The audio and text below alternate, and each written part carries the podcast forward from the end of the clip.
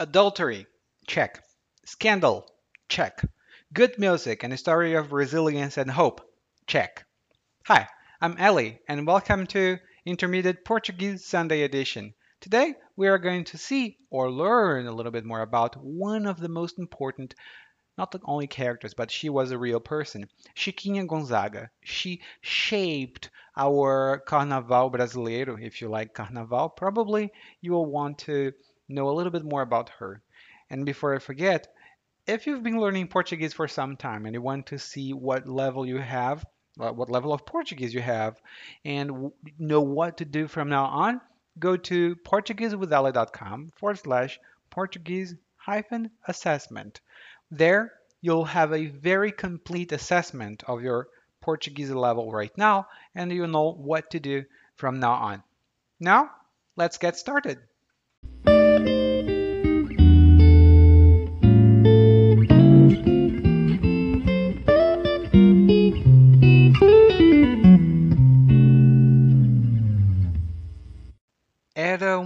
Noite de céu limpo.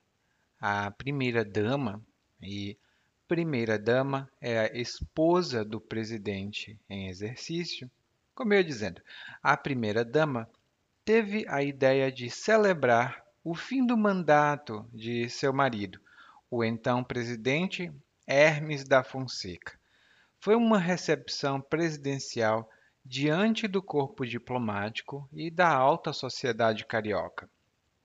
Ia ser um evento comum, se não fosse pela escolha musical da primeira-dama. Ela escolheu executar, tocar, uma música chamada O Gaúcho, que foi composta pela musicista Chiquinha Gonzaga. O Gaúcho é uma peça musical bem dançante, que dá para dançar. E é uma peça também muito bonita. Inclusive, essa é a música O Gaúcho, também chamada de corta-jaca hoje em dia.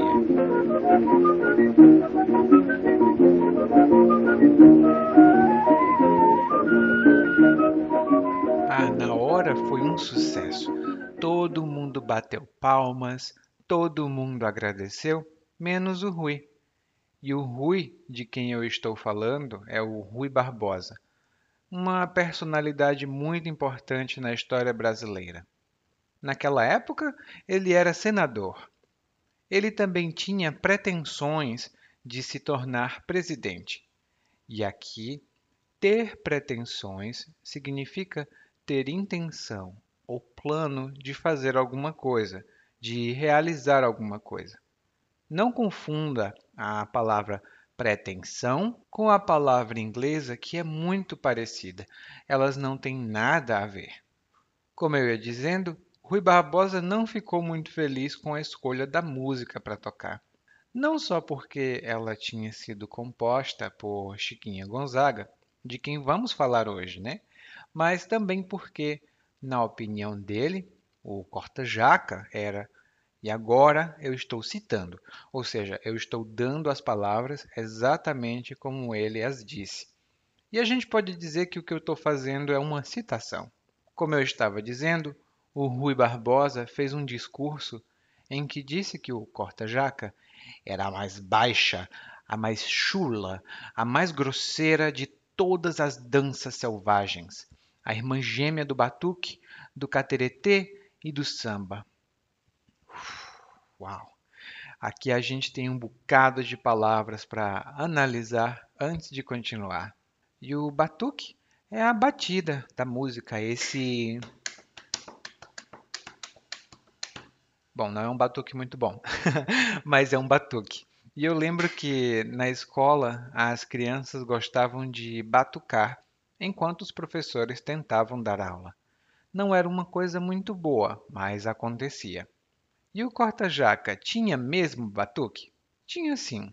O cateretê é um tipo de dança que a gente usa os pés para batucar. E o samba?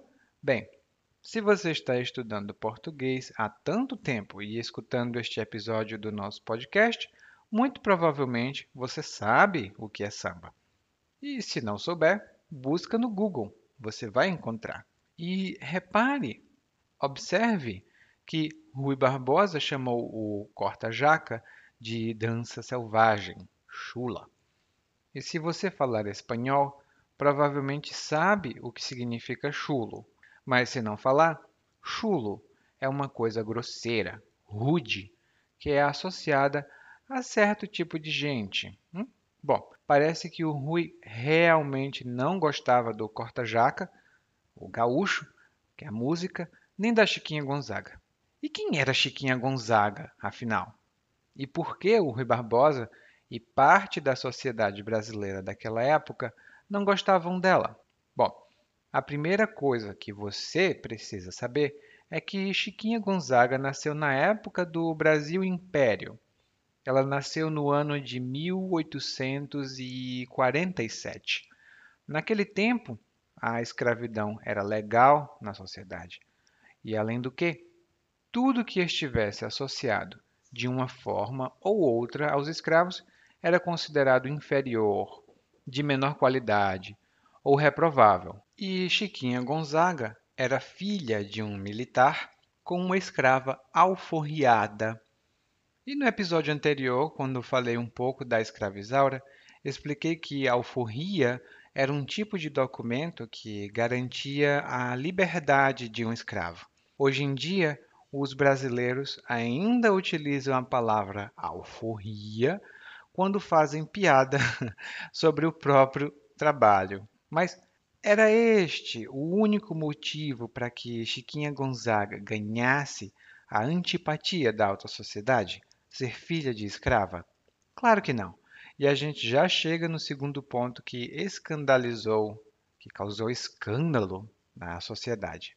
Como era filha de militar e a família dela tinha pretensões aristocráticas, ou seja, eles pretendiam ou tinham a intenção de fazer parte da aristocracia brasileira, é, a Chiquinha Gonzaga recebeu boa educação. E naquele tempo não era muito comum, né? Além do que, naquele tempo, a boa educação para uma mulher significava a boa educação de uma dona de casa. Mas ela gostava muito de música. Estudou com um importante maestro da época e desde pequena, desde criança, frequentava rodas de músicas de ritmos oriundos da África. E oriundo ou Ser oriundo de algum lugar significa ser originário de algum lugar, vir de algum lugar. A gente pode dizer, por exemplo, que os produtos eletrônicos oriundos da Coreia do Sul têm alta qualidade. E a gente pode dizer também que tal ou tal palavra é oriunda do latim. E a roda de música era coisa comum entre os sambistas, e ainda é é um evento sempre muito animado. Eu sugiro que você olhe os recursos do nosso episódio de hoje na descrição do episódio. Tem uma roda de samba lá. Mas, como eu ia dizendo, a Chiquinha Gonzaga gostava de música, mas não deu muito certo a, a sua carreira musical inicialmente. Ela foi obrigada a se casar aos 16 anos, muito jovem. O seu marido que era oficial da Marinha Mercante, ele proibia que a Chiquinha se envolvesse com música, porque não pegava bem, né? Uma mulher tocando piano por aí. E não pegar bem significa não ser aceitável pela moral ou pelos bons costumes. em geral, a gente diz alguma coisa não pega bem. Por exemplo, não pega bem ficar andando por aí sem roupas. Além disso, é um crime. Mas, antes de mais nada, não pega bem. Chiquinha Gonzaga também é, aceitou a proibição por algum tempo. Afinal, ela teve três filhos com o marido, gostava muito deles, né, dos filhos, mas gostava ainda mais da sua independência e da música. Quando foi um belo dia, não sei quando, ela olha bem para o marido e diz: Tô fora. Tudo bem, talvez ela não tenha dito isto assim, mas essa é a impressão que deu. Quando alguém diz estou fora ou estou fora, essa pessoa quer dizer que não vai mais participar de alguma coisa, que não aceita mais alguma coisa. Ah, Essa festa? Hum, tô fora, não vou participar. Por exemplo. E quando Chiquinha Gonzaga disse tô fora, ela saiu do casamento e se transformou numa mulher separada. E imagine você, no Brasil de hoje em dia, hoje, especialmente em cidades pequenas, uma mulher separada ganha má fama, má reputação. Talvez nas cidades maiores isso não aconteça tanto, mas numa cidade menor, como a que eu nasci, que se chama Maracanaú, uma cidade pequena até, as mulheres que tivessem se separado ganhavam nomes horríveis. As pessoas chamavam elas de, separ... aliás, não separadas, desquitadas. Uf, era uma coisa muito terrível. E, pelo menos, eu nunca ouvi falar de um homem desquitado, mas de mulheres desquitadas, uhum, já ouvi falar muito. Era, não era muito legal. Né? Dizer, ah, é uma mulher desquitada. Hum. Então a Chiquinha Gonzaga se separou do marido.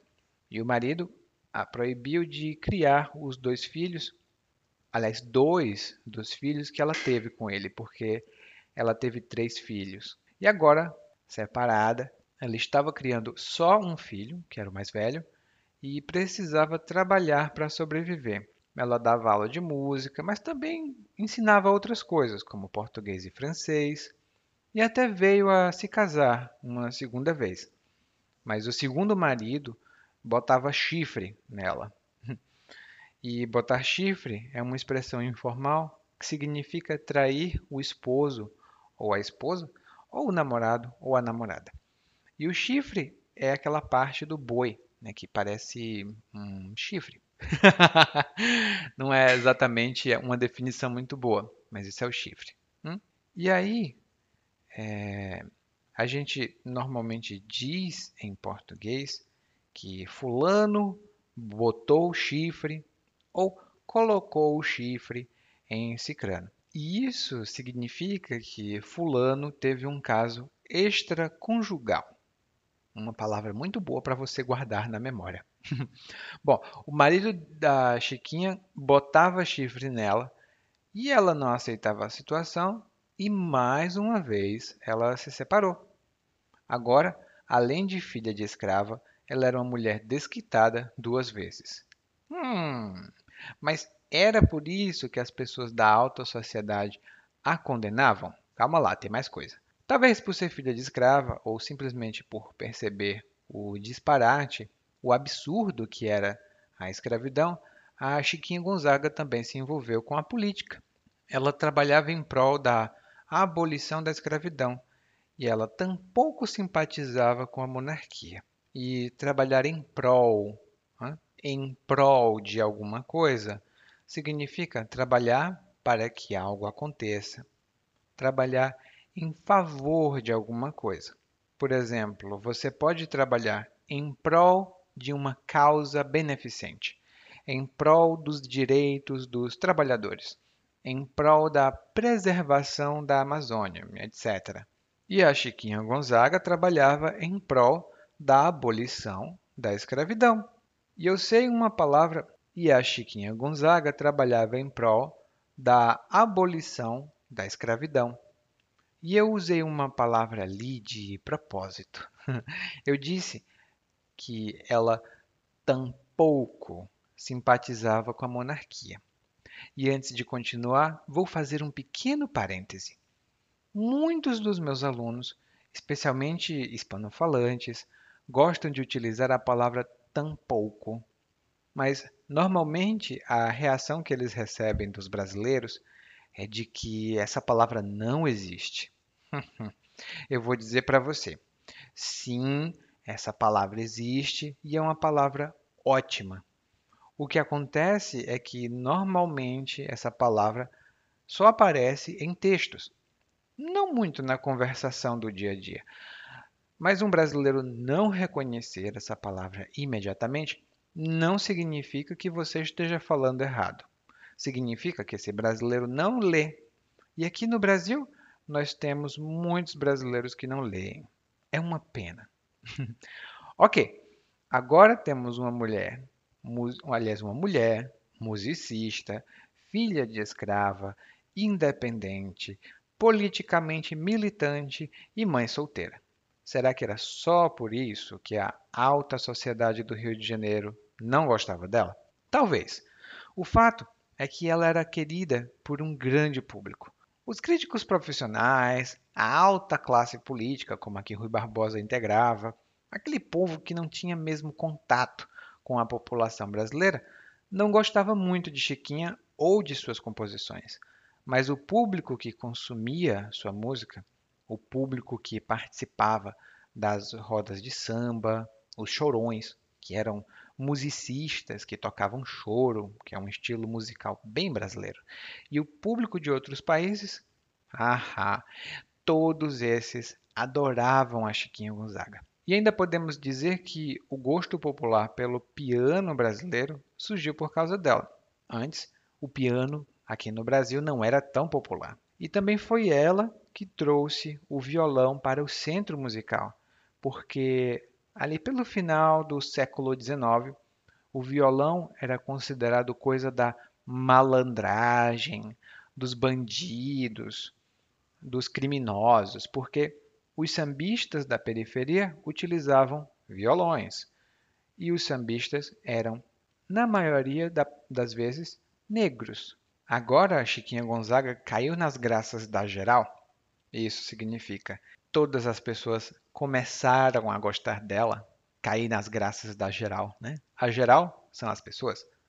E cair nas graças de alguém significa ganhar a simpatia de alguém. Bom, ela caiu nas graças da geral com a composição O Abre Alas, que é uma marchinha de carnaval até hoje conhecida por todo mundo que conhece o carnaval no Brasil. O abre alas, eu quero passar, peço licença para poder desabafar. A jardineira abandonou meu jardim. Esse ritmo que vocês estão ouvindo é chamado de marcha rancho. E quando hoje em dia se fala das marchinhas antigas, né, as marchinhas das antigas, especialmente quando discutimos o carnaval, estamos falando desse ritmo. E que fim teve Chiquinha Gonzaga? Bom, ainda tem mais um escândalo de que eu não falei ainda, né? A Chiquinha Gonzaga conheceu um estudante de músicas de 16 anos e se apaixonou por ele. Ele se chamava João Batista Fernandes Lage e era português, de Portugal. Ele tinha 16 anos e ela tinha 52. Como era uma diferença gritante de idade, né? Ou seja, é uma diferença óbvia demais para ser ignorada, a Chiquinha Gonzaga resolveu adotar o João Batista como filho, para evitar que as más línguas e más línguas são os fofoqueiros, as fofocas. Né? Ela adotou ele para evitar que as más línguas destruíssem sua carreira. Os filhos da Chiquinha Gonzaga até chiaram, eles chiaram um pouco, né? Que significa eles reclamaram um pouco, eles apresentaram um pouco de resistência, mas acabaram aceitando o relacionamento dela. Eles viveram juntos até o fim da vida da Chiquinha Gonzaga, ali em 1935. E talvez seja não, mas Chiquinha Gonzaga, Gonzaga que nome? a Chiquinha Gonzaga morreu pouco antes do carnaval. E depois da morte dela, provavelmente, muito, muito provavelmente, talvez ela tenha ficado ainda mais famosa. E se você tiver interesse, tem livros e mais livros escritos sobre a vida dela, biografias, análises críticas, tem muita coisa. Teve também uma minissérie televisiva, né, uma série de televisão sobre a vida dela. Pessoalmente, eu não gosto muito das atrizes que interpretaram o papel de Chiquinha Gonzaga, que foram a Regina Duarte e a Gabriela Duarte. A Gabriela Duarte foi a Chiquinha Gonzaga quando jovem e tá, tá, tá, ela é uma boa atriz. Mas a Regina Duarte que interpretou a Chiquinha Gonzaga mais velha, ela me dá a impressão de ser sempre a Regina Duarte interpretando alguém.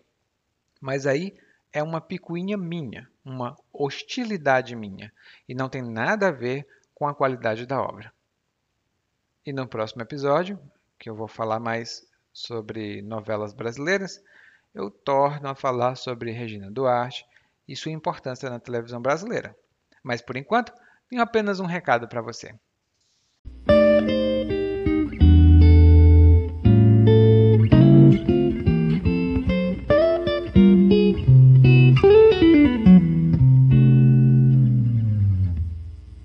Just listen to Intermediate Portuguese, the only podcast that really helps you tell your story in Portuguese the way you do in a native language.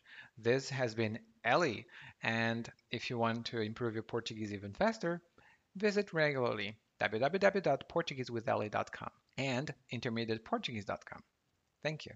Muito obrigado e até a próxima. Tchau, tchau.